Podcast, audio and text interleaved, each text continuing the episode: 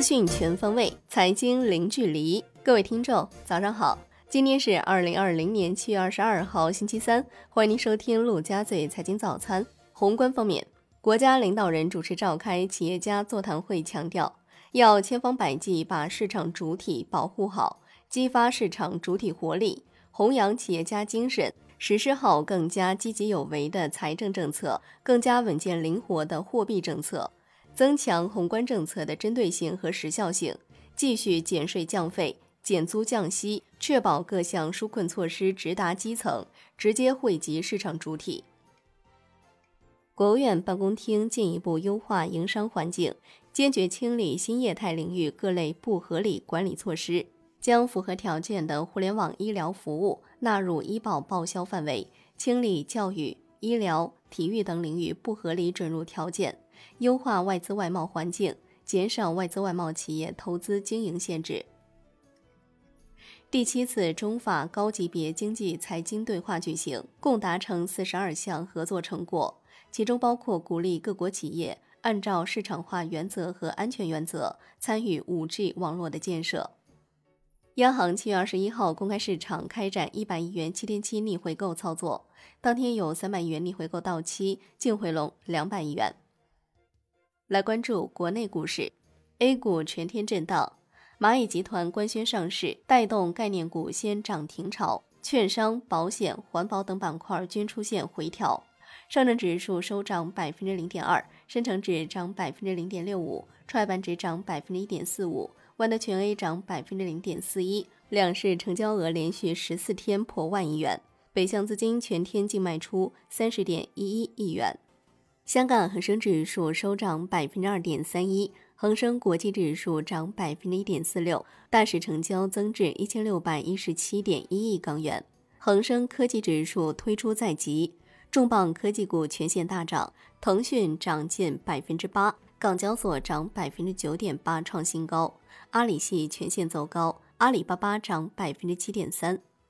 中法高级别经济财经对话。双方欢迎两国交易所间加强交流，开展跨境 ETF、海外指数开发、存托凭证等务实合作。证监会同意安必平、龙腾光电、富捷环保、博瑞数据科创板 IPO 注册。中国结算公布，六月份新增投资者数一百五十四点九万，环比增加百分之二十七点五八。中国太保公告，将设立全资子公司。太保金融科技有限公司注册资本七亿元人民币。江淮汽车公告拟向江淮大众增资十二点八五亿元，大众中国投资向其增资五十二点一七亿元。金融方面，证监会原则同意北京、上海、浙江、江苏、深圳等区域股权市场参与区块链建设试点工作。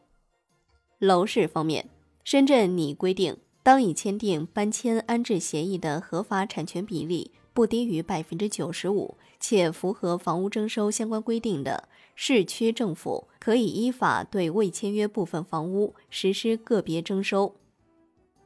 产业方面，国家药监局就化妆品注册管理办法公开征求意见，其中网络经营化妆品新规引人关注，除各种许可需公示之外。包括分装化妆品、自制化妆品等产品类别将不许出售。深圳市商务局将于八月份在全市启动以旧换新汽车购置奖励项目，要求销售车辆必须是新车，且是国六以上排放标准小汽车或新能源汽车。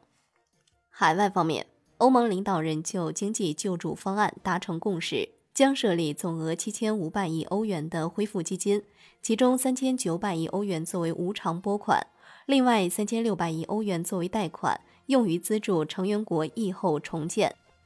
来关注国际股市，美国三大股指涨跌不一，能源股大涨，科技股普跌。截至收盘，道指涨百分之零点六，标普五百指数涨百分之零点一七，纳指跌百分之零点八一。欧洲股市集体上涨。商品方面，国际油价集体走高，New Max 油期货收涨百分之一点六一，报四十一点五八美每桶，创四个多月以来新高。COMEX 黄金期货收涨百分之一点四二 COMEX 白银期货收涨百分之七点五四，创六年多以来新高。伦敦基本金属集体上涨，国内商品期货夜盘多数收涨，能源化工品表现强劲，玻璃涨百分之三点六四，沥青、燃油、乙二醇均上涨。黑色系涨跌不一，铁矿石、螺纹钢、热轧卷板、焦炭收涨，焦煤、动力煤收跌。大商所公告，七月二十三号结算时起，棕榈油期货合约涨跌停板幅度调整为百分之八，套期保值和投机交易保证金水平分别调整为百分之八和百分之九。债券方面，银行间主要利率债收益率大幅下行三到十个基点，国开债表现好于国债。中短端好于长端，国债期货全线明显收涨，银行间资金面宽松，主要回购加权利率多数下行，隔夜回购利率下行近四十个基点至百分之一点五五附近。财政部将于七月二十八号招标续发七百亿元十年期抗疫特别国债。最后来关注外汇方面，在人民币对美元十六点三十分收盘价报六点九九三六。人民币对美元均价调升六十六个基点，报六点九八六二，为三月十三号以来新高。好的，以上就是今天陆家嘴财经早餐的精华内容，感谢您的收听，我是夏天，下期再见喽。